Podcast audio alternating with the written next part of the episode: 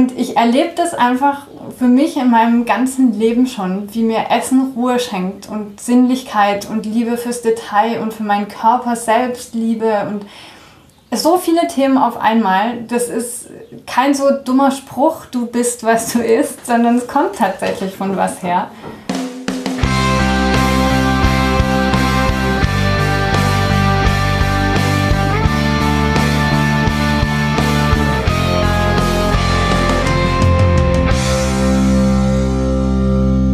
Herzlich willkommen bei Vegan Queens, dem Podcast von und mit Sophia Hoffmann. Ich freue mich total über meinen heutigen Gast, der den Weg in meine Küche geschafft hat mit einem Koffer im Schlepptau, einem Kurzstopp in Berlin. Und es ist äh, Stina Spiegelberg, äh, auch vegane Köchin und äh, Kochbuchautorin. Und ihr wisst, ich mache es immer genau so, dass ich meine Gäste sich selber vorstellen lasse. Und deshalb, liebe Stina, schön, dass du da bist. Magst du dich mal vorstellen? Hallo Sophia, total schön, dass ich hier in deine Küche kommen darf ähm, und dass ich auch bei dem Podcast dabei sein darf. Also ich bin Stina Spielberg, ich bin vegane Köchin, also Kollegin von der Sophia und ähm, Autorin und arbeite sehr viel mit bunten Lebensmitteln, sehr gerne auch regional orientiert und vor allem auch immer wieder als Schnittstelle zwischen Unternehmen und den Endverbrauchern im Sinne von Rezepte kreieren, gucken, welche Lebensmittel passen gerade auf den Markt, was wünscht sich der Verbraucher und wo können Unternehmen ansetzen, um gleichzeitig gesunde Lebensmittel auf den Markt zu bringen und gesunde Rezepte, alltagstaugliche Rezepte ähm, und gleichzeitig eben den Verbraucher auch glücklich zu machen. Alles so ein bisschen sehr undogmatisch und mit viel Lebensfreude und einfach Spaß am Lebensmittel, am Erkunden. Ja. Ja, ja. Ähm, kann, kann ich nur zunicken. Ähm, ich habe so ein bisschen natürlich in deiner Biografie gelesen und so ein bisschen finde ich es auch immer spannend, äh, meine Gäste zu fragen, was, was, was war so dein Weg? Weil du bist ja auch nicht gelernte Köchin. Du bist ja eigentlich, kommst ja auch, hast ja eigentlich was ganz was anderes mal gelernt, ne? Ja. Und du bist in Frankreich aufgewachsen, habe ich gelesen. Ja, so ein paar Umwege. Aber ich habe das Gefühl, gerade dadurch... Ähm, der Weg führt einen irgendwo hin und da muss man dann genauso sein. Also vielleicht gehöre ich heute genau in deine Küche. Ja, ja, bestimmt. ja, also ich bin in Frankreich aufgewachsen. Ähm, das war damals arbeitsbedingt durch meinen Vater und ähm, dann haben sich meine Eltern gedacht, schade doch nichts, wenn die Kinder mal zweisprachig aufwachsen. Und ich habe da auch unglaublich viel mitgenommen und vor allem eben das kulinarische Thema. Die Franzosen und Südländer haben einfach eine ganz bewusste, tolle Art, mit Essen umzugehen und das zu zelebrieren und sich Zeit zu nehmen für Essen und Familie und Festmahl. Und da wird auch gemeinsam gekocht. Und ach, das ist einfach so ein schönes Gemeinschaftsgefühl. Das geht gar nicht mehr nur ums Essen. Das ist so diese Völkerverständigung und Zusammenführung. Und das äh, macht einfach große Freude. Und das habe ich echt aus Frankreich mitgenommen. Ganz, ähm, ganz kurz, also kannst du dich da wirklich als Kind auch, also war, hast du das bewusst schon so mitbekommen, dass das dort echt ein wichtig ist, auch wenn man, was weiß ich, jetzt mal zu einem Kindergeburtstag eingeladen war oder so. Ich meine, es ist ja schwer im Nachhinein zu beurteilen, weil du jetzt nicht in Deutschland den Vergleich hattest, aber hast du da so Erinnerungen wirklich auch so? Also ich versuchte zu rekonstruieren, warum mich mein Weg heute dahin geführt hat. Und dann habe ich halt so ein paar Kleinigkeiten festgestellt, nämlich dass ich mich schon mit Freundinnen damals mit zehn Jahren, mit acht Jahren zum Kochen getroffen habe. Hm. Ähm, dass von einer meiner besten Freundinnen der Papa die Boulangerie im Ort hatte und ich halt anstatt mit ihr zu spielen bei ihm in der Backstube saß mhm. und sie jedes Mal sauer war, weil ich kam zum Spielen, habe aber dann irgendwie krokant genascht. Also es sind irgendwie, das war mir nicht bewusst, als ich nach Deutschland kam, aber so im Nachhinein mhm. passieren immer mehr Erlebnisse, wo mir klar wird, das hat mich einfach geprägt nachhaltig. Mhm. Ja. Mhm. ja, und der Weg dann weiter? Der, der Weg, der Weg? der Weg. Ich habe ähm, nach dem Abi erstmal ein Jahr lang gejobbt und war ehrlich gesagt mit der Situation, du hast jetzt Abitur überfordert, weil mhm. dir werden ich, ja. nur diese klassischen geistigen Berufe nahegelegt, wie irgendwie für mich kam damals Ingenieur, Anwalt, Mediziner. Irgendwie sowas in die Richtung kam in Frage. Und dann habe ich mich auch für Medizin beworben, aber mein Schnitt war zu schlecht. Ich hätte irgendwie sechs Semester warten müssen. Und dann habe ich gesagt, nee, eigentlich will ich auch gar nicht unbedingt Medizin studieren. Da muss es noch irgendwie was anderes geben. Und dann war es durch Zufall, mein Freund hat Wirtschaftsingenieurwesen studiert und ähm, ich bin dann zu ihm gezogen nach einem halben Jahr und dann kam er irgendwann heim und meinte, im nachfolgenden Studiengang gibt es noch einen Platz frei. Und das war aber so ein duales Studium, also du kannst dich nicht einfach an der Uni einschreiben, sondern du bewirbst dich bei dem Unternehmen. Mhm. Ja. Und das entscheidet dann, ob du zugelassen wirst. Dann habe ich gedacht, okay, du hast ja nichts zu verlieren, die Zeit hast du gerade eh neben dem Jobben. Und dann habe ich mich da bei dem einen Unternehmen vorgestellt. Und ich habe halt eine Bewerbung abgeschickt und das wurde es dann am Ende. Und so bin ich dann zum dualen Studium mit Wirtschaftsingenieurwesen mit Vertiefung Elektrotechnik zugelassen. Also wirklich eigentlich ganz was anderes, oder? Ja, würde man Ja. jetzt vermuten. Aber. Aber es ist echt so breit gefächert, dass zum einen mir das damals als so dieses Konglomerat von ganz vielen unterschiedlichen Richtungen, ja, du hast Sprache drin, du hast Ingenieurswesen drin, du hast Wirtschaft drin, zum einen mich in viele Richtungen geleitet hat und so ein breit gefächertes Wissen vermittelt hat und zum anderen rückblickend mich ideal auf die Selbstständigkeit vorbereitet hat. Also es ist echt so, ich konnte meine Homepage selbst programmieren, ähm, ich konnte bis vor ein paar Jahren meine komplette Steuererklärung selber machen. Also gerade so diese Eigenständigkeit in sich zu fördern, dafür war es echt gut. Ja, und das ist verrückt, weil das ist äh, ne, in dem Zusammenhang ein ganz wichtiger Punkt. Es, es mangelt eigentlich total daran, in Deutschland irgendwie auf eine Selbstständigkeit vorbereitet zu werden, so in unserem klassischen Bildungsweg. Ne? Also ich habe das ja genau das eben jahrelang nicht gehabt, was mich sicher auch erst sehr spät dazu gebracht hat, wirklich zu schaffen, mit dem, was ich gerne mache, Geld zu verdienen, weil ich diesen Weg nicht gesehen habe. Und weil ich immer dachte, naja, dann muss ich mir halt einen Job, also es gibt so keine Alternativen, muss ich halt entweder einen Job suchen und das kann man ja irgendwie so zum Spaß machen, was Kreatives, aber eben, weil man auch überhaupt nicht weiß, wie ist so der Approach, was, was bedeutet das Selbstständigkeit, wie, wie macht man eine Steuererklärung. Ähm, ja.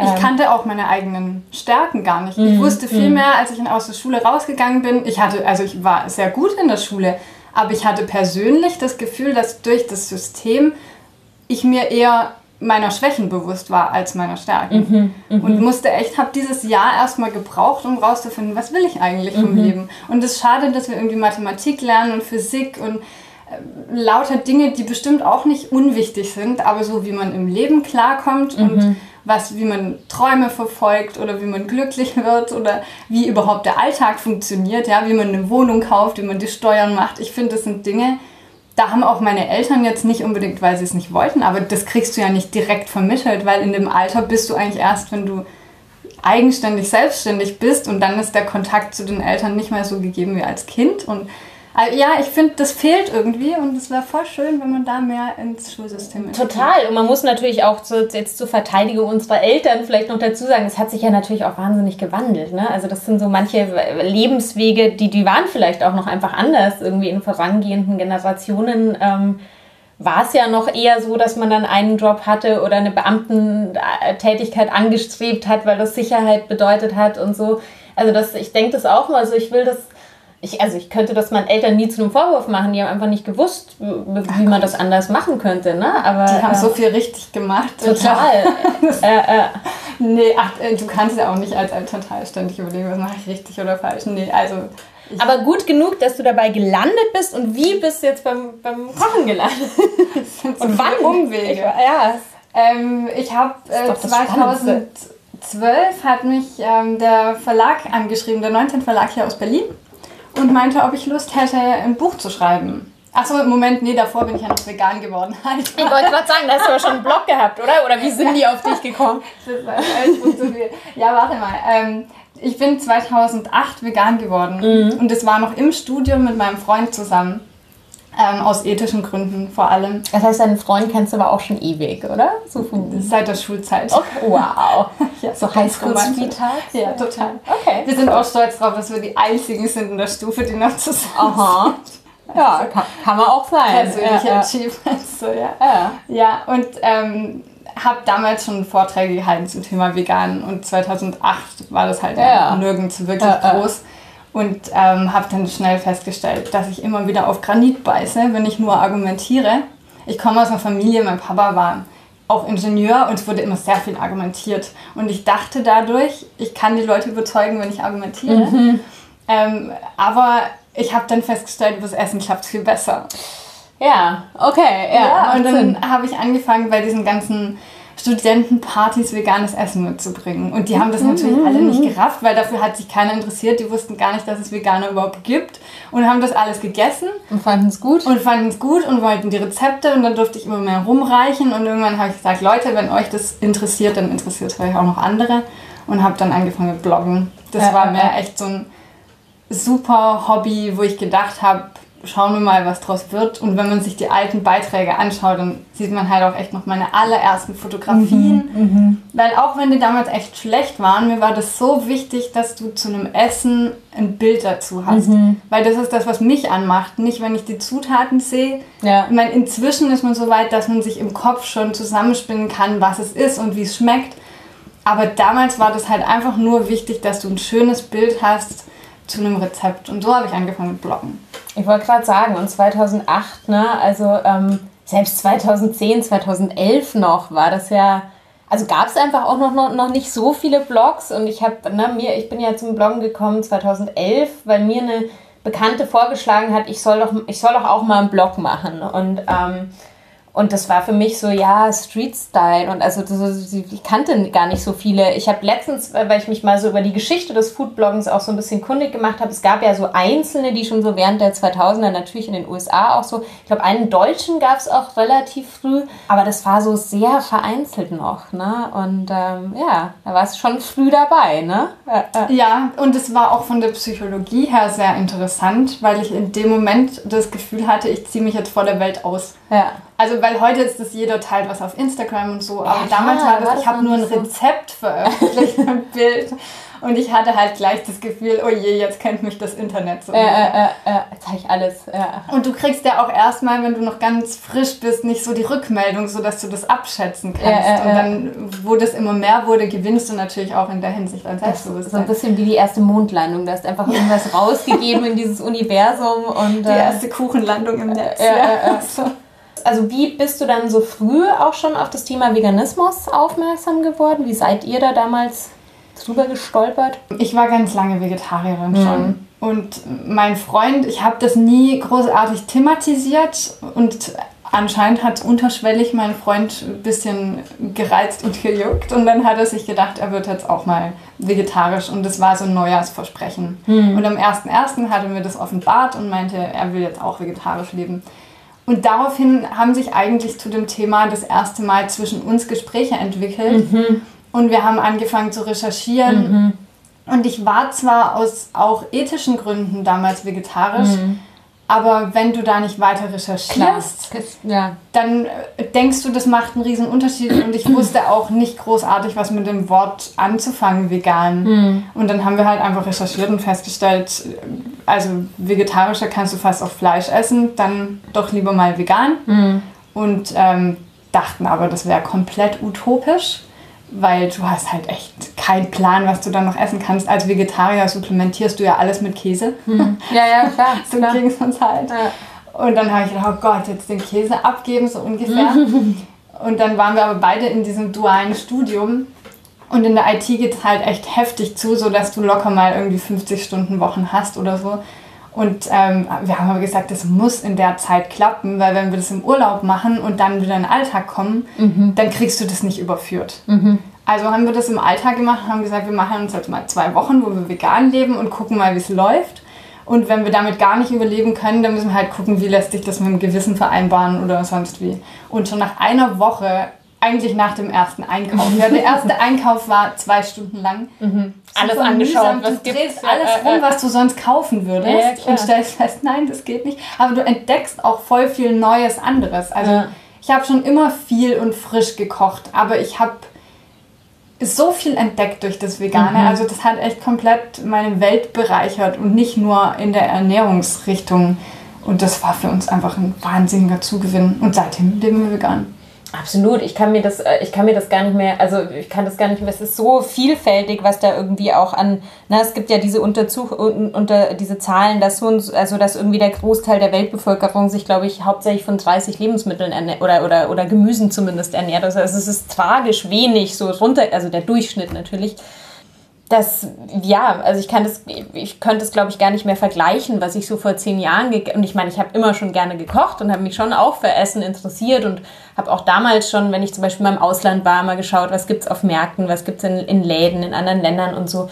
Aber es stimmt schon, man, man denkt so viel, so anders auch über Ernährung nach und im Idealfall natürlich kann man das nie verallgemeinern, aber im Idealfall viele Menschen, die sich vegan ernähren, achten halt viel mehr drauf, ne, was auch wo drin ist, wie du sagst. Also die Etiketten lesen und auch da sensibler dafür zu werden irgendwie. Und, und die ähm, Hieroglyphen alle mal entwirren. Ja, äh, also die ganzen E-Nummern kenne ich erst, seitdem ich vegan bin. Ja, ja. Ich muss ehrlich gestehen, ich kenne sie immer noch nicht so genau. Ich bin da so ein bisschen, ich versuche es dann eher einfach nicht zu kaufen, aber äh, äh. ja Mensch. Und dann 2012 kam der Verlag. Ja, und dann kam Hat gesagt, Verlag. schreib mal ein Kochbuch. Ja. Ja, und dann habe ich gedacht, gute Idee. Ja. habe ich noch nie gemacht, aber egal. Ja, ja. wird schon laufen. Ja, ja ähm, das ist dann so ein ähm, sehr mädchenhaftes äh, rosa Backbuch geworden. So die kleine Backbibel wird sie auch in Fankreisen genannt. Ja, äh, äh, total süß. Ja, ich, ich liebe das Buch. Also das ist nach wie vor, gerne das erste ist immer was Besonderes. Ja.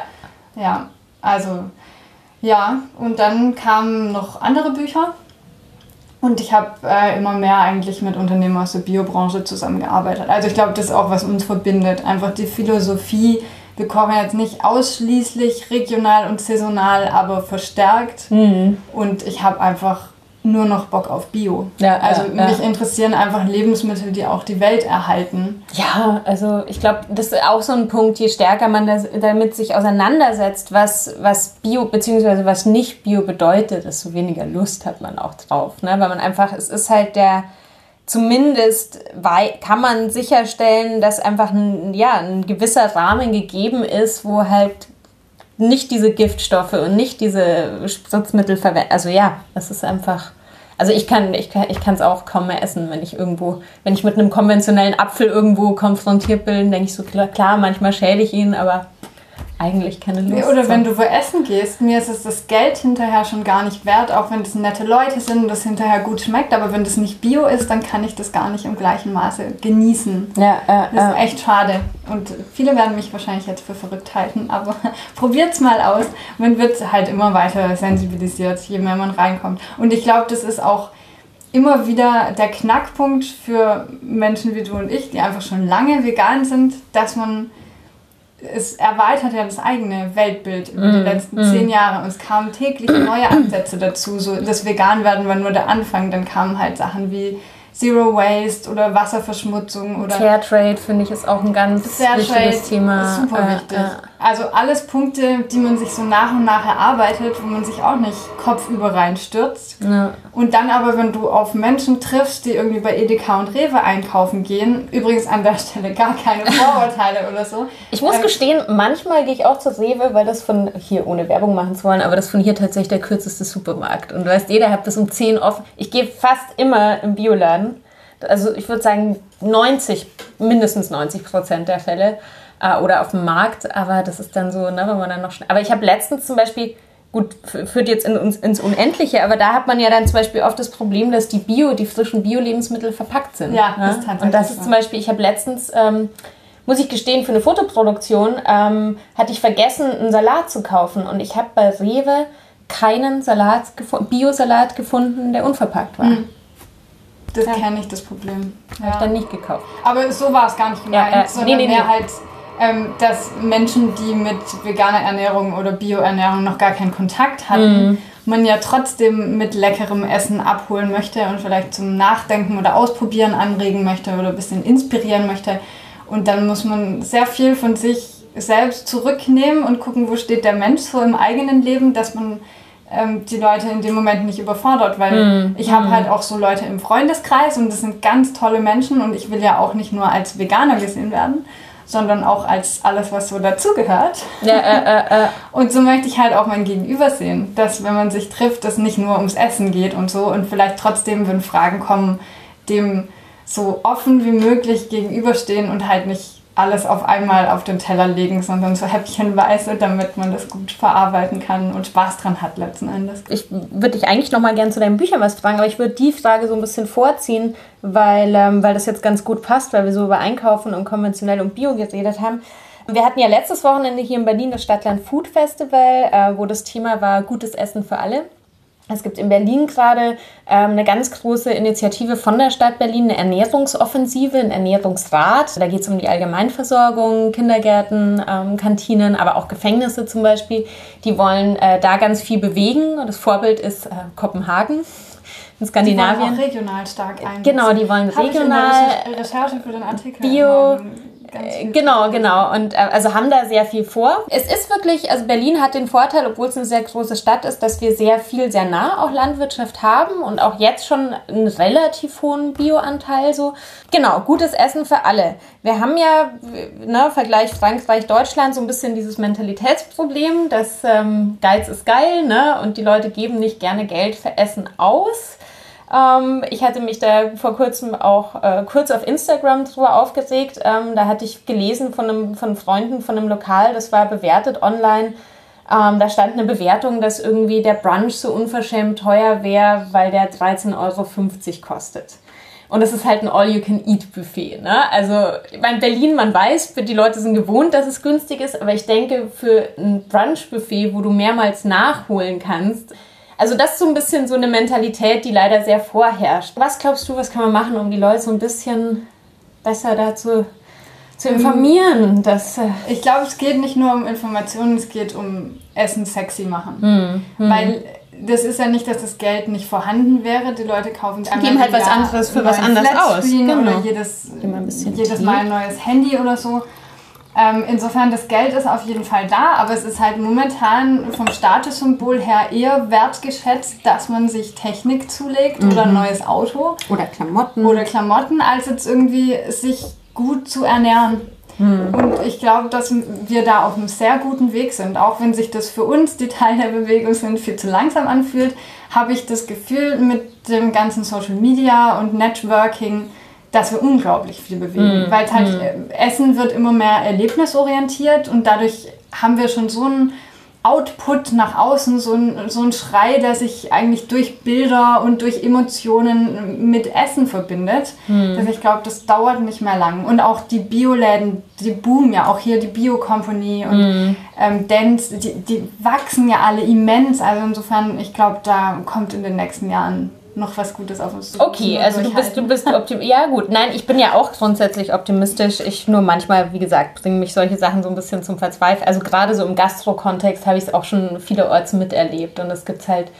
Ich, ich finde auch, man muss einfach, ähm, und gibt es ja auch viele Läden, die sagen, wir verwenden nur Bio-Lebensmittel. Ist Also auch, klar ist das andere billiger und da ist eine höhere Gewinnspanne, aber dann muss man das einfach offen kommunizieren und dem Gast vielleicht auch irgendwie, ich fand das zum Beispiel bei der, bei der Nummer 58 Speiserei, die machen das sehr schön. Die haben halt ähm, auch einen ganz großen äh, Stellenwert, äh, regionale Produkte und die schreiben das halt wirklich hinten rein, alles genau, ne? woher was kommt und von dem Bauernhof und hier ähm, von dem Bäcker und so.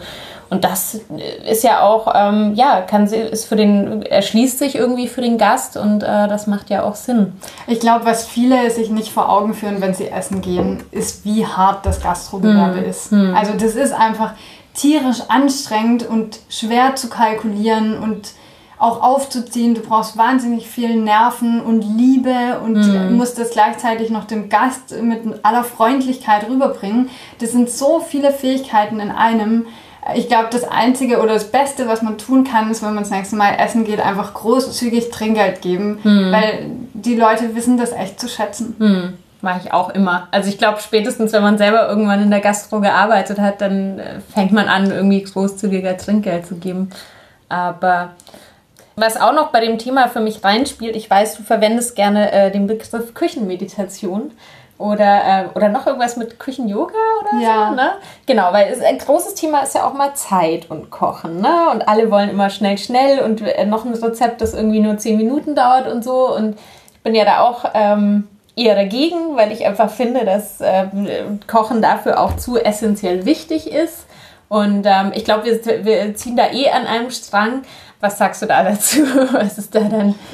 Also ich mache mit der BKK Provita ähm, ein Projekt ähm, und im Provet zusammen, wo wir in Schulen gehen, in der Aktion Pflanzenpower und mit Kids ähm, einen Kontakt zu Lebensmitteln sozusagen wiederherstellen, weil ja viele Kinder irgendwie bis zum zwölften Lebensjahr noch keinen Apfel geschnitten haben, mhm. wo man sich jetzt denkt, das kann gar nicht sein.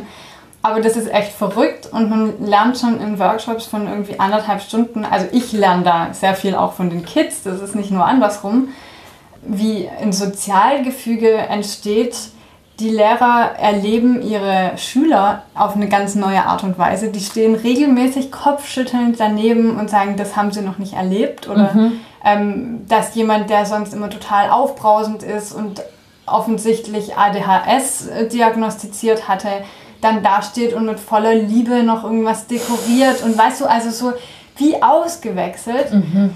Und ich erlebe das einfach für mich in meinem ganzen Leben schon, wie mir Essen Ruhe schenkt und Sinnlichkeit und Liebe fürs Detail und für meinen Körper Selbstliebe und so viele Themen auf einmal. Das ist kein so dummer Spruch, du bist, was du isst, sondern es kommt tatsächlich von was her. Ähm, und selbst wenn ich mal einen langen Tag hatte ähm, und mir am liebsten irgendwie auf dem Sofa versinken möchte und mir denke, jetzt eine Pizza wäre doch auch mal was. Schaffe ich es echt in 95% der Fälle, dass ich mich aufraffe und koche. Und nach 10 Minuten fühlt sich der ganze Stress schon wieder so weit weg an. Du nickst hier die ganze Zeit. Ja, yeah, ich, yeah, yeah, ich halt, habe dem nichts hinzuzufügen. Ist halt echt wahr. ich wollte es nur dich nochmal sagen lassen. Also, äh, wenn ihr da draußen einer von euch im Zweifel ist, ob jetzt gekocht werden soll oder man sich mal kurz was um die Ecke holt, ich kann es euch nur empfehlen. Das ist einfach Balsam für die Seele in jeder Hinsicht. Die, die Sinne. Ich finde es auch immer, man hat so ein ganz anderes äh, Verhältnis dazu und ich fand es auch, ich habe ja in einer Folge habe ich ja meine Mama äh, interviewt vom Podcast und die hat ja ganz lange als Grundschullehrerin gearbeitet und hat ja auch immer mit den Kindern gekocht und so ein äh, total lustiges Beispiel, die haben halt immer Gemüsesuppe zusammen gekocht. Und ich meine, du würdest nicht denken, dass irgendwie Erst- und Zweitklässler total scharf auf Gemüsesuppe sind. Aber dadurch, dass sie es selber gekocht haben und dass sie es alle selber geschnippelt haben, haben die diese Suppe gegessen. Ne? Und, und die sind auch so stolz auf das, was total. Also was wir äh, vorhin hatten, von dass du deine Stärken nicht kennenlernst in der Schule ja. über Kochen. Die Kinder, die sind stolz auf ihre Hände, auf ihre Fähigkeiten. Das ist so toll. Und man kann auch wirklich sagen, ähm, im, im, im Umkehrschluss, ich schaue schon auch ziemlich viele Kochshows und auch viele ähm, internationale und oft werden ja Köche auch so gefragt, wie bist du eigentlich zum Kochen gekommen und so. Und ganz viele haben wirklich schon so Kindheits- und frühe Jugenderlebnisse, weil sie eben in irgendeinem, äh, in irgendeinem Kochprogramm waren oder äh, natürlich teilweise auch familiär, aber oft auch durch Bildungseinrichtungen irgendwie Kontakt damit hatten und da so sehr früh schon so eine, so eine Liebe entfacht ist. Und ähm, ja, ich weiß nicht, wie es bei, wie es bei dir zu Hause war. Habt ihr auch viel zusammen gekocht?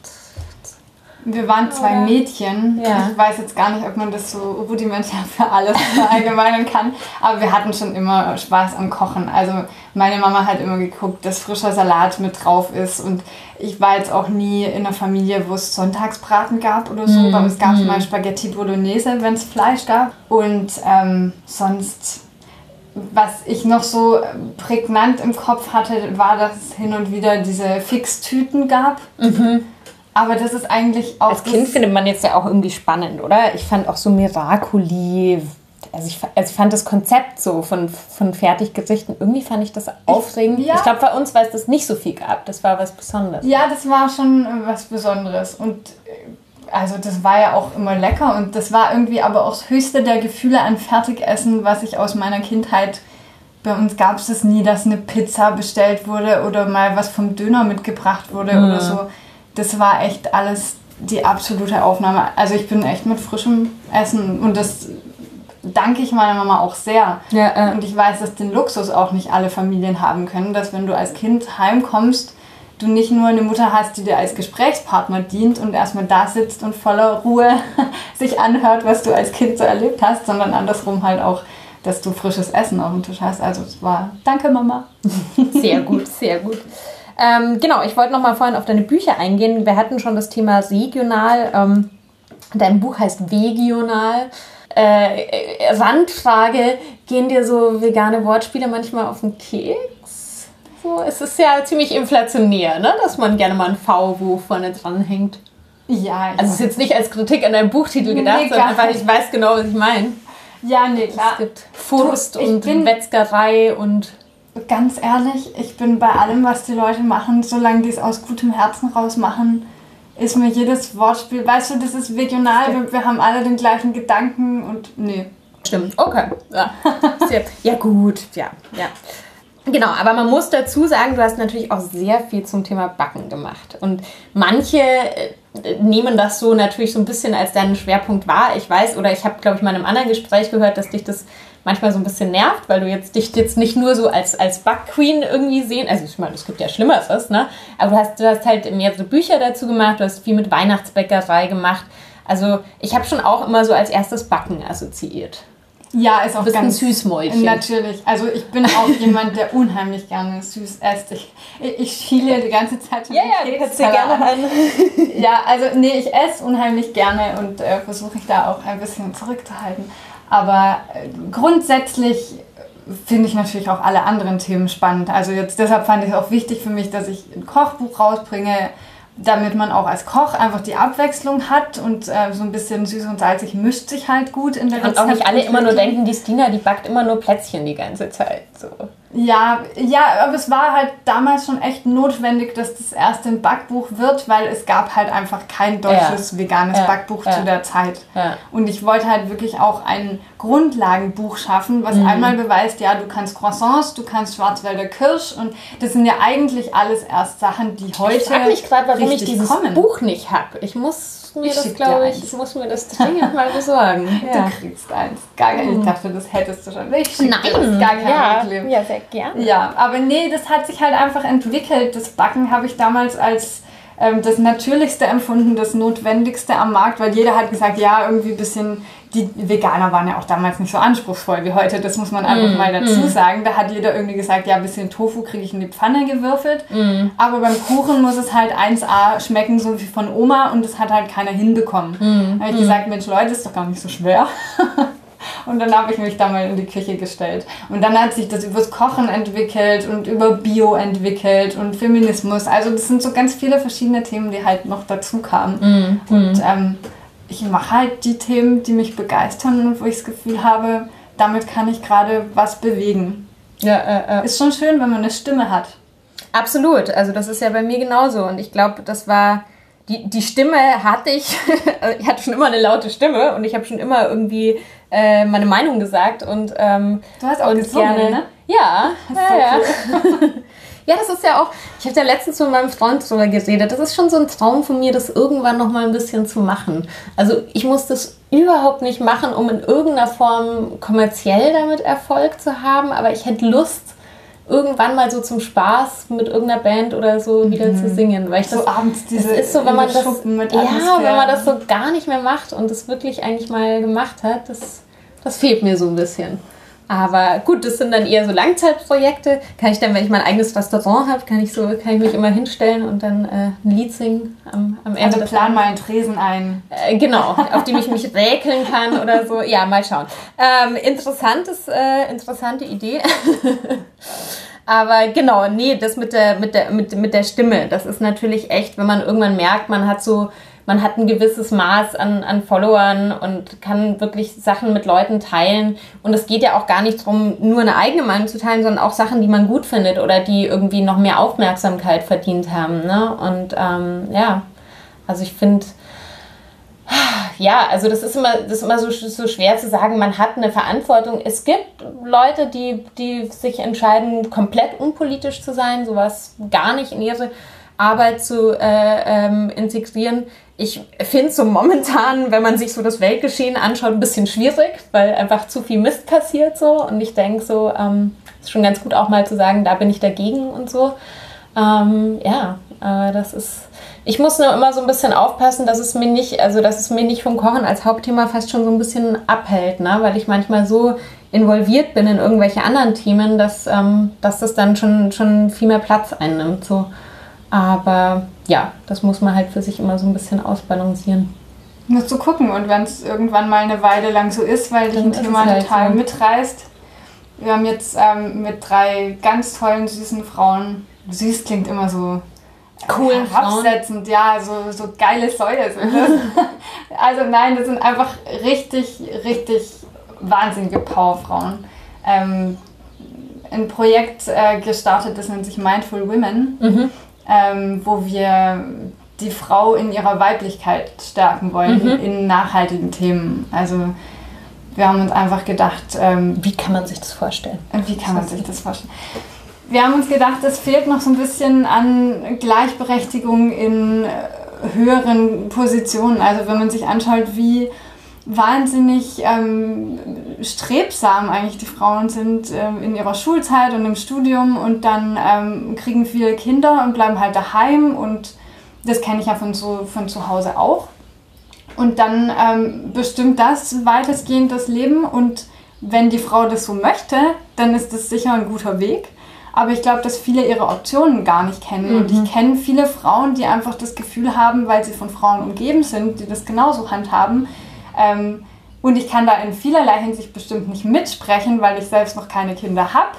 Aber ich erlebe einfach viele Frauen, die ihr ganzes Potenzial überhaupt nicht mhm. kennen mhm. und das Gefühl haben, das war ja alles in der Theorie gut, mhm. aber in der Praxis so nach dem Studium den Anschluss nicht ähm, gefunden haben mhm. oder nicht gewusst haben, sich zu behaupten oder verunsichert wurden äh, von gewissen Situationen. Es gibt auch wahnsinnig das Phänomen bei vielen Frauen, ist so eine, so eine, so eine zu große Bescheidenheit. Mhm. Ne? Also weil man so Angst hat, genau. zickig zu sein oder Und weil man auch so sozialisiert, genau, weil ja, man so ja. sozialisiert ist und denkt so, ah ja, liebe, weiß ich jetzt nicht, ob ich da gut genug dafür bin und so, ne? Ja. Das, äh, ja, das sind, das sind echt so Knöpfe, an denen man drehen kann. Und ich habe das ja ist ganz lustig. Ich weiß nicht, ähm, ähm, ob wir da letztens privat drüber geredet haben. Also ich habe ja tatsächlich den, den längerfristigen äh, Plan der Unternehmensgründung und ich habe ja eine Partnerin, die jetzt ähm, nächste Woche ihr Kind bekommt. Das heißt, dadurch hat sich das bei uns so zeitplanmäßig jetzt auch ein bisschen nach hinten verzögert und es ist ganz spannend zu sehen,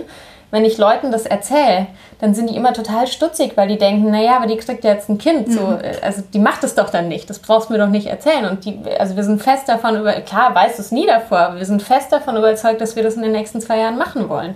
Und die, es gibt sogar Studien dazu, dass äh, sogenannte Mompreneurs, nennt man sie ja heutzutage, also dass, dass die, die Zahl eigentlich steigt von Frauen, die relativ kleine Kinder noch haben und sich selbstständig machen. Und, ähm, aber das ist halt auch so ein totaler gesellschaftlicher, ähm, so, eine, so, eine, so eine Vorstellung, dass du dann erstmal unbedingt die ersten fünf Jahre zu Hause bleiben musst, so ungefähr. Und natürlich ist es für uns eine Herausforderung, wo wir auch sagen, wir müssen halt natürlich auch schauen, wie ist es machbar? Wie ist es für Sie machbar? Wie ist es, Ihr Freund ist halt auch selbstständig? Wie ist es vereinbar? Wie kann man das organisieren?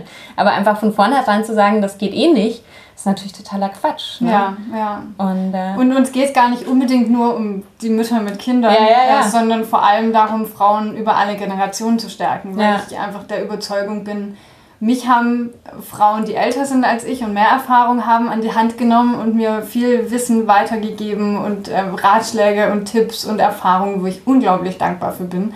Und andersrum inspirieren mich junge Menschen, die ich kennenlerne, unglaublich, einfach durch ihren freien Geist und die Idee, ich laufe jetzt einfach mal in die Richtung los und mhm. gucke, wo ich ankomme, so ungefähr.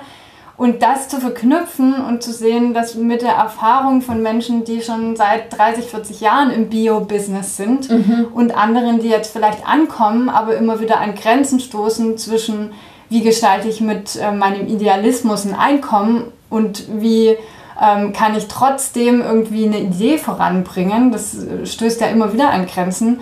Und wenn man die zwei Teile zusammenbringt und äh, bestärkt auch in der Weiblichkeit, dann glaube ich, können wir aus Mitteleuropa heraus da viel bewegen. Ja, und das ist so, so schade, weil da auch so viel Potenzial ist. Ne? Ich hatte letzte Woche mit einer Bekannten, die auch in der, in der Foodbranche ähm, arbeitet, so ein Gespräch drüber. Die hat ein ganz, die Katrin Brandes, die hat auch schon einige Kochbücher geschrieben und die hat ein ganz tolles Buch über ähm, die ist durch Altenheime in Deutschland und hat äh, Rezepte gesammelt. Ich glaube, es das heißt, wir haben damals einfach gekocht.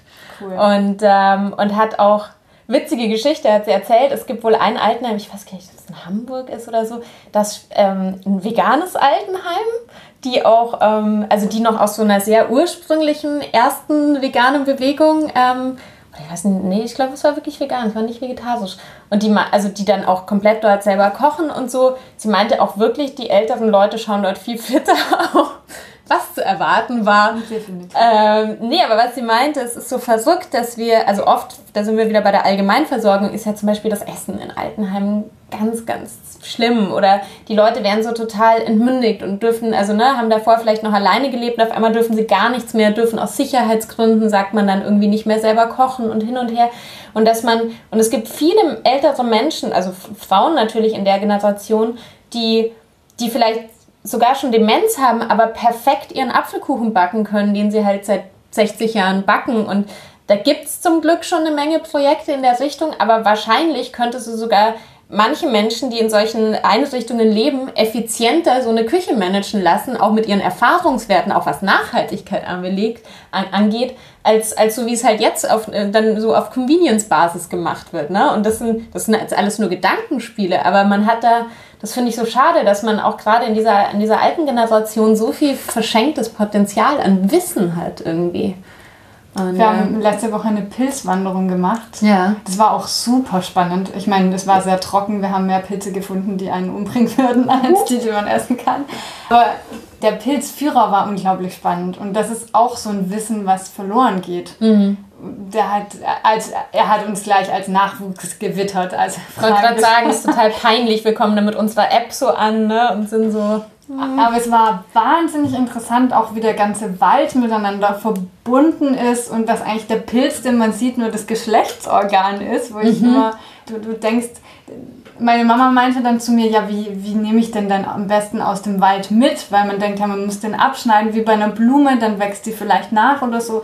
Aber ähm, der Pilzkenner hat gemeint, man soll die aushebeln, vor allem mhm. wenn man mhm. nicht weiß, was es ist. Mhm. Und an der Wurzel könnte man dann auch noch ein Unterscheidungskriterium festmachen, um mhm. die Art zu bestimmen. Also falls es dann giftig wäre oder so.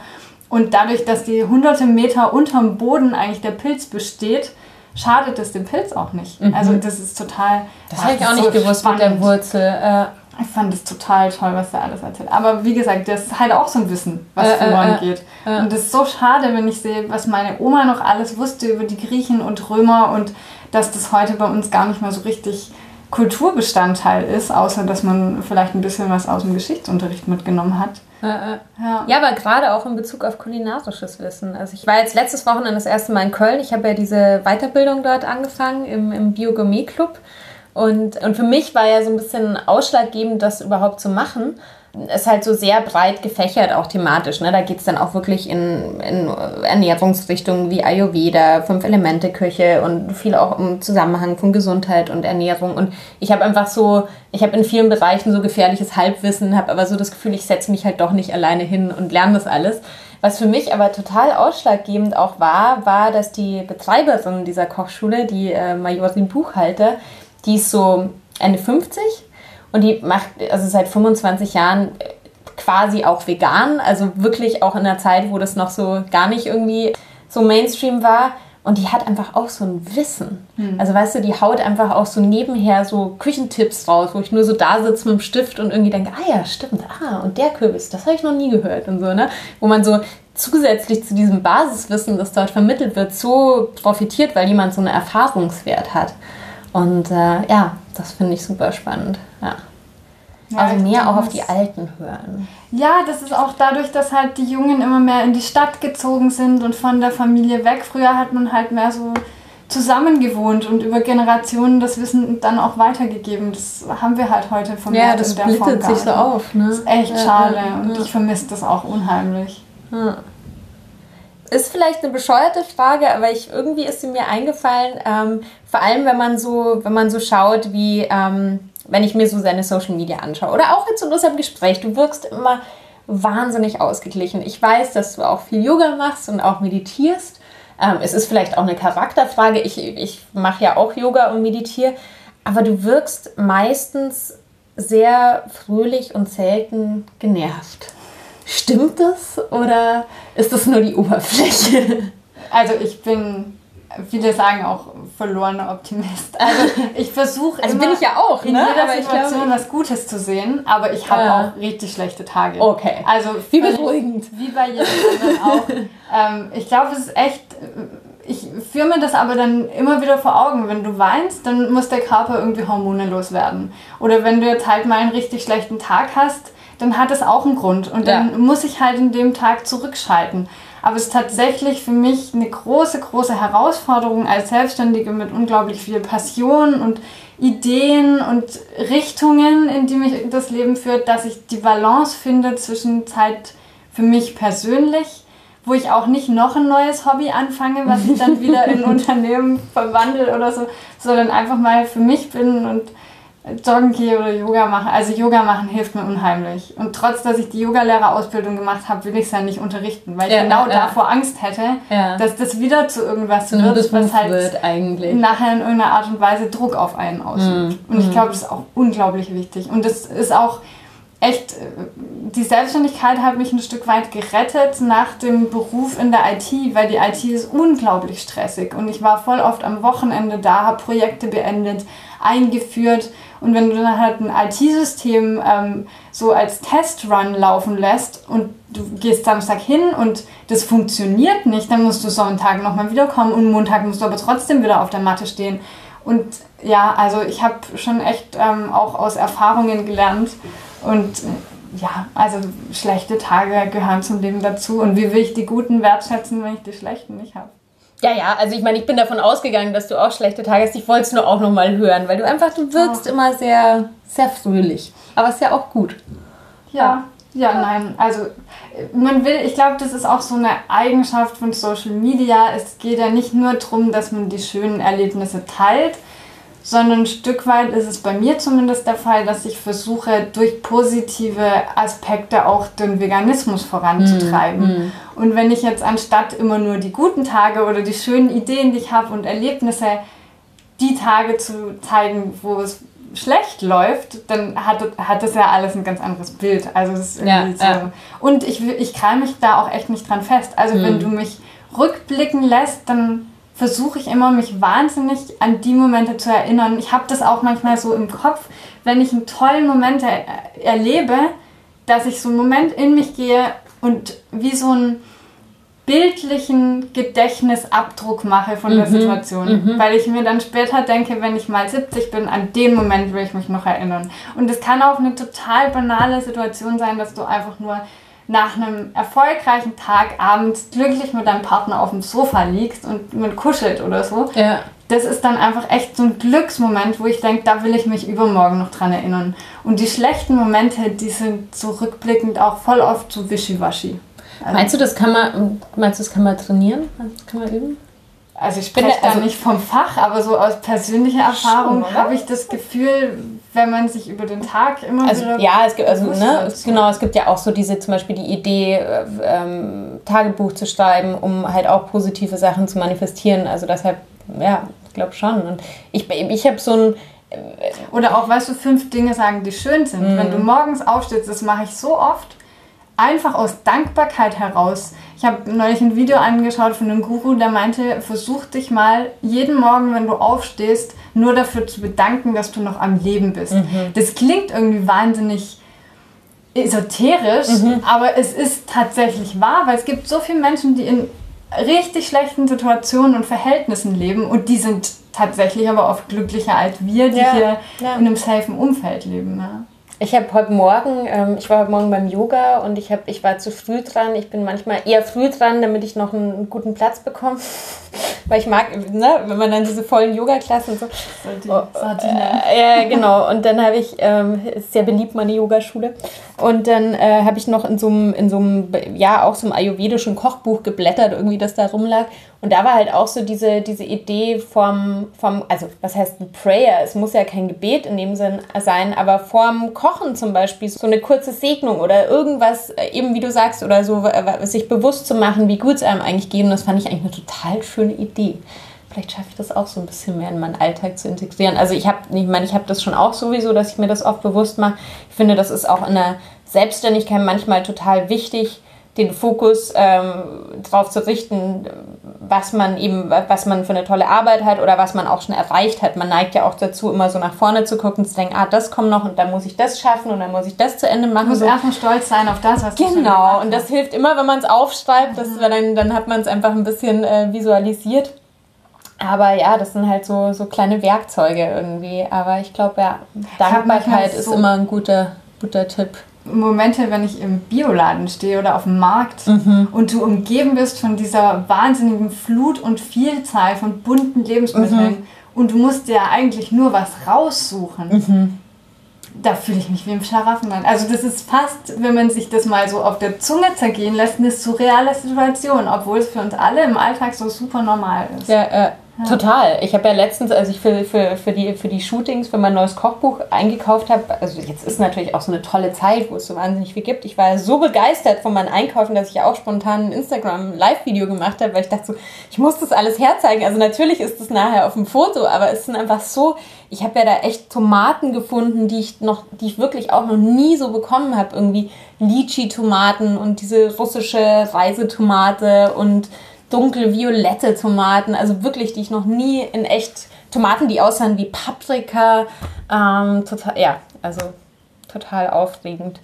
Ich habe eine Frage, also ich würde gerne noch ein bisschen über Feminismus mit dir reden und ich habe eine Frage, das fand ich so sehr spannend dem Kontext. Ich habe vor ein paar Monaten mal einen Podcast gehört und ich verlinke ihn auch gern, weil ich finde ihn ziemlich gut, ähm, von einer Amerikanerin, Cara Alwill Lieber, wenn man sie so ausspricht. Und die heißt Style Your Mind, ist so ein bisschen so eine Selbsthilfe, ähm, aber auch Gründerinnen-Empowerment-Geschichte. Und da ging es in einer Folge so um, ähm, um weibliche Konkurrenz und die viel zitierte Stutenbissigkeit, von der immer so gesprochen wird. Und ich finde es sehr spannend, weil wir natürlich auch zum Beispiel was sehr Ähnliches machen, ne? Ähm, in vielen Bereichen und ich das trotzdem zum Beispiel, also jetzt nie so, ich, also ne, wenn man jetzt irgendwie Restaurants macht, natürlich gibt man auch irgendwie eine Konkurrenz, wenn man, wenn man was ähnliches macht, aber ich finde, das ist ja auch was total Belebendes.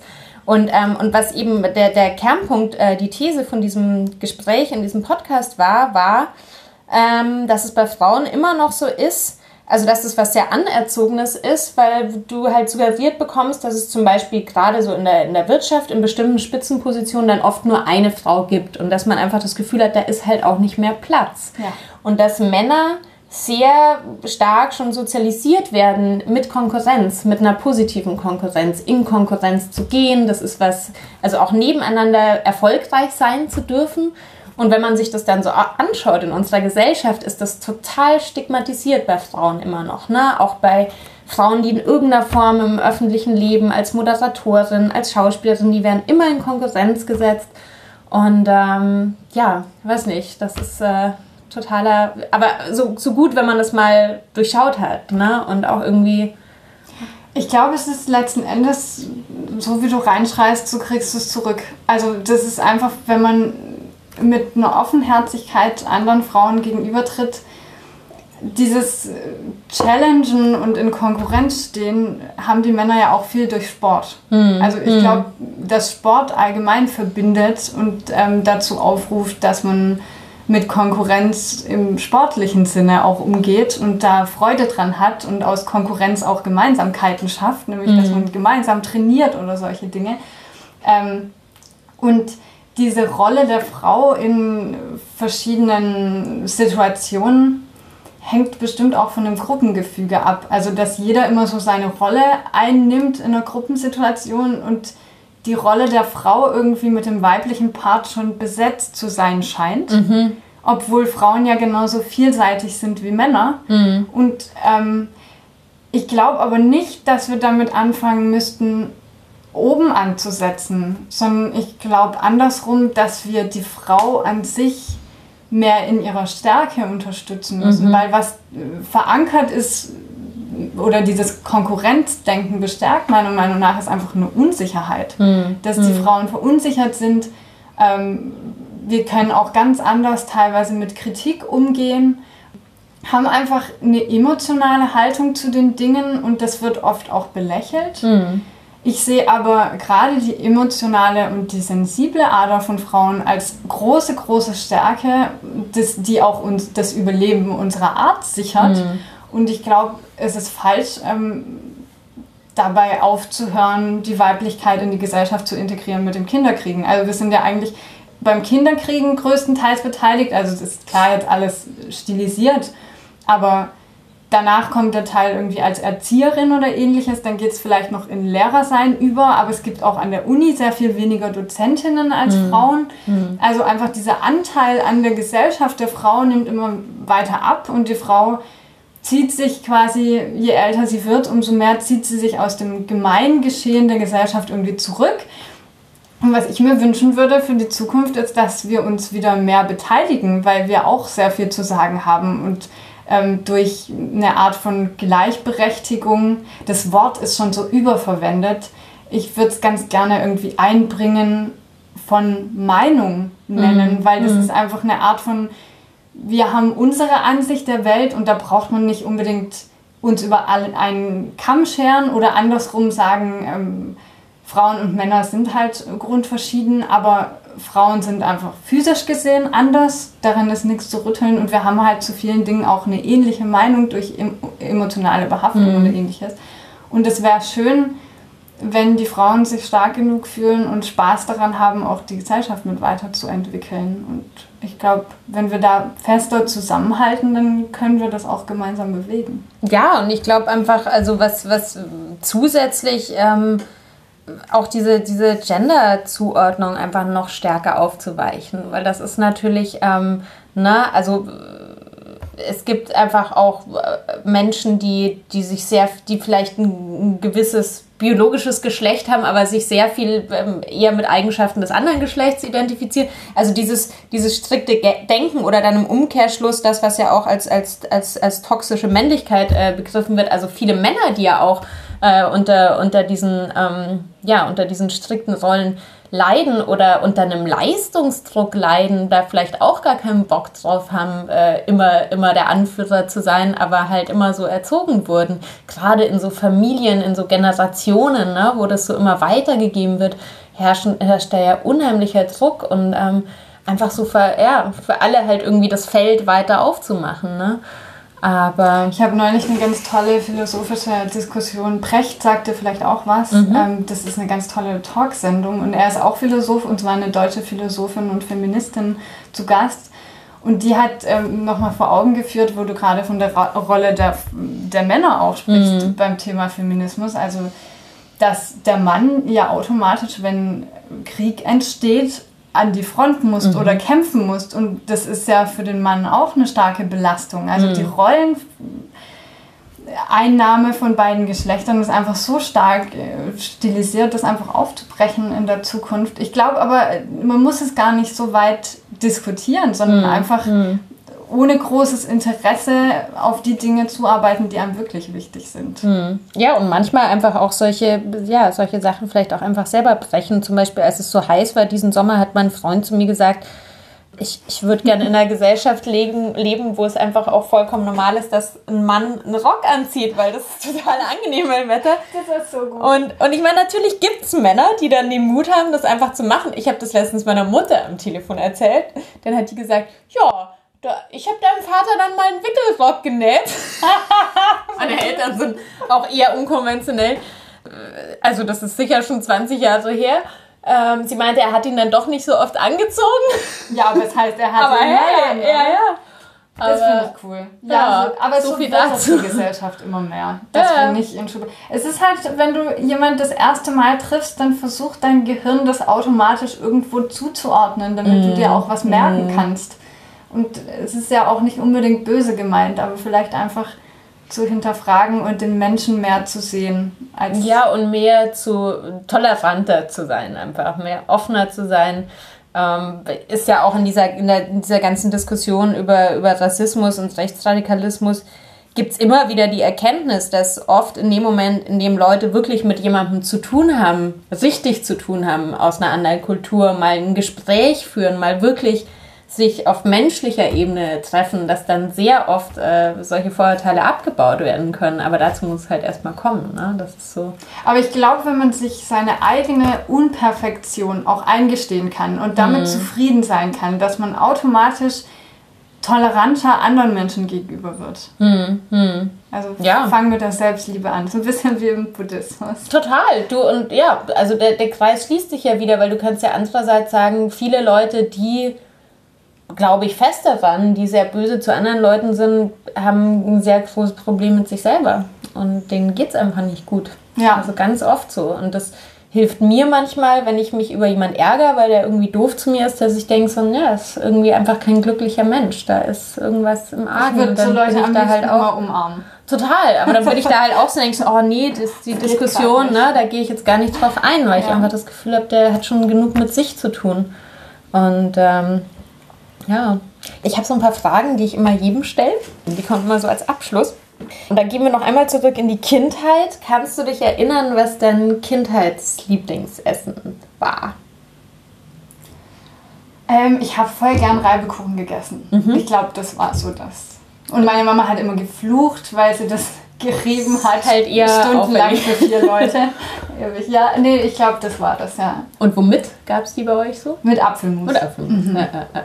Ganz klassisch. ja, weil manchmal gibt es ja auch mit Sauerkraut oder mit. Nee, ich habe jetzt einen Schwaben daheim, der verträgt die Kombination aus süß und salzig gar nicht. Ah, okay. Der will dann immer irgendwie was anderes dazu essen, was ich natürlich gar nicht nachvollziehen Ja, kann. äh, äh. Ähm, aus dem Land von Camembert und Breitelbeeren. Normal. ja, völlig. Aber nee, doch, ich würde, ich glaube, so als Kind halt essen. Ja. Und kannst du, kannst du das irgendwie, ich weiß, das ist immer eine schwierige Frage, weil es meistens sehr viel ist. Kannst du so ein, so ein heutiges Lieblingsessen eingrenzen oder ein paar nennen? Also von herzhaften Sachen, ich, also meine persönliche Ernährungsform setzt sich aus Salat und Schokolade zusammen. Die Balance. Ja, also es ist echt so, dass ich Lustig. total gerne einfach super gesund esse. Irgendwie Linsennudeln und dann dazu irgendwie leckere Soße mit super viel Gemüse. Also ich gucke, dass ich schon echt ein, zwei, dreimal am Tag Hülsenfrüchte esse und dann halt irgendwo Schokolade oder ein Brownie oder irgendwas Süßes muss halt zwischendrin sein. Ja, das gehört einfach irgendwie dazu. Aber so das eine klassische, ich bin ein Riesenfan von einfach Neues ausprobieren. Ich kann das gar nicht nochmal aus meinem Buch wieder und wieder und wieder das gleiche kochen und backen. Ja, äh, äh, mein äh, Freund liebt Schwarzwälder und jedes Jahr zum Geburtstag kriegt er seine Äh, Schwarzwälder. äh, äh. Ja, aber Das wird dir zu langweilig. Du bist immer eher so. was Neues. Es gibt noch so viel zu entdecken. Ja, Also, total. Ja. total. Also hast du, ist jetzt eine Zwischenfrage, die nicht zu den klassischen Fragen gehört, aber ich finde das ganz spannend, weil ich das bei, ich meine, ähm, ich schreibe jetzt gerade mein drittes Buch und ich kann schon so total beobachten, dass ich auch, ähm, dass sich das auch, also dass natürlich sich so mein Kochen auch total entwickelt hat. Ne? Also dass ich zum Beispiel beim ersten Buch ähm, habe ich noch viel eher mit so klassischen Ersatzprodukten ähm, gekocht. Das ist so beim zweiten Buch gar nicht mehr so. Und beim dritten Buch versuche ich zudem noch mehr auf Regionalität Wert zu legen. Also wirklich Sonnenblumenkerne statt Cashews zu verwenden oder so. Hast du auch so, dass du so Entwicklungen bei dir selber wahrnimmst? So? Ja, das Gesunde spielt eine immer größere Rolle. Damals war es halt nur vegan, aber ich habe Fertigprodukte noch nie gemacht. Also jetzt irgendwie Tofu und Tempeh, ja. Ja, Aber jetzt irgendwie Seitan ist für mich schon irgendwie grenzwertig. Also so Produkte, die man halt irgendwie verpackt kauft, weil ich versuche auch irgendwie möglichst wenig Müll zu produzieren. Und sonst hat sich das eigentlich sehr stark auch auf Hülsenfrüchte fokussiert. Also ich verwende unglaublich gern eiweißreiche Mehlsorten oder back auch glutenfrei, obwohl ich Gluten vertrage, einfach weil diese Reichhaltigkeit an unterschiedlichen Aromen neben so einem blanken Weizen- oder Dinkelmehl so groß ist und da so viel drin steckt. Ähm, deshalb liebe ich das einfach. Also die Entwicklung ist schon da. Ja, ja. Und ähm, was, was gibt so was, was, was bei dir immer zu Hause ist? Ich sage entweder im Kühlschrank oder im Vorratsschrank, was immer da sein muss. Oder was man da immer findet. So eine Lieblingszutat. Ja, es ist wahrscheinlich ehrlicherweise die Schokolade. Ja. Ähm, sonst, ich liebe Reisspaghetti.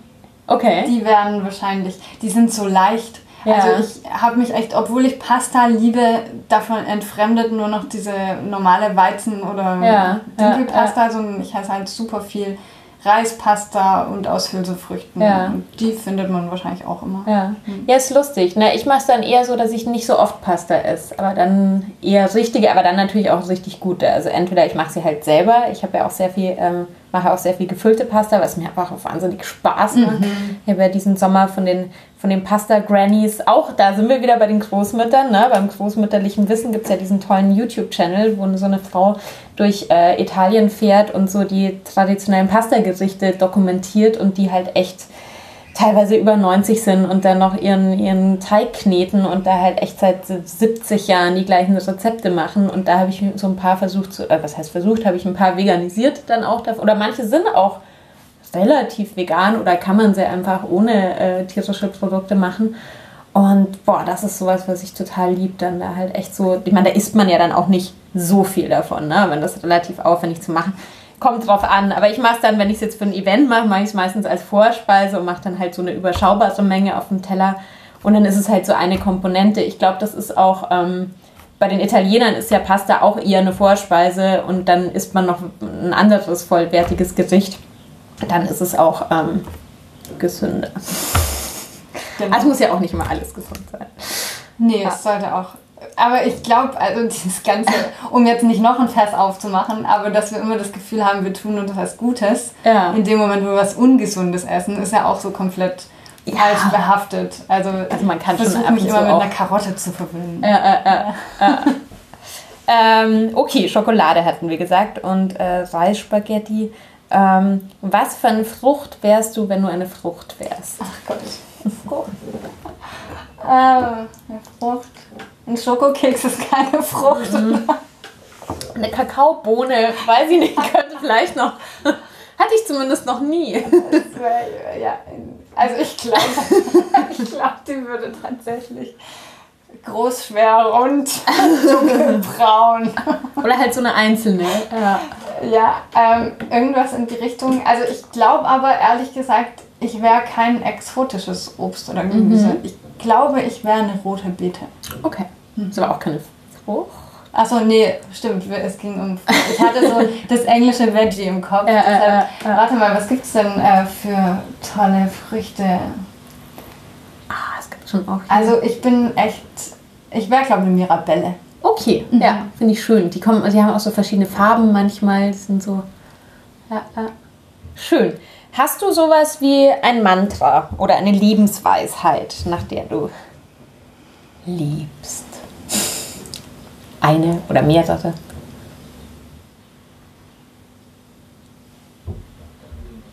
Ich glaube, es ist so ein bisschen der Gedanke, dass man sich selbst lieben muss. Also auch wenn es egoistisch klingt im ersten Moment, aber wenn du mit dir selbst alleine sein kannst und das Gefühl hast, du bist im Einklang, dann kannst du einfach nach außen ganz anders Energie abgeben und die Menschen begeistern und abholen und für sie da sein. Und ja. Das ist doch gut. Das ist doch ein gutes Schlusswort. Ja. Ja, cool. Ähm, ja, wir haben wir es tatsächlich geschafft, richtig lang zu reden. Aber ich glaube, es war doch so interessant, dass äh, auch noch Menschen bis zum Ende zuhören werden. Da habe ich eigentlich keine Angst. Ähm, schön, dass du vorbeigekommen bist und ähm, ja, vielen Dank. Danke dir für die Einladung. Es war total schön. Ja, voll. So, liebe Zuhörer und Zuhörerinnen, wenn euch die Folge gefallen hat, dann gebt mir doch eine Bewertung auf iTunes. Ich freue mich über Kommentare, über Anregungen. Ich freue mich über euer Feedback. Und in diesem Sinne bis zum nächsten Mal.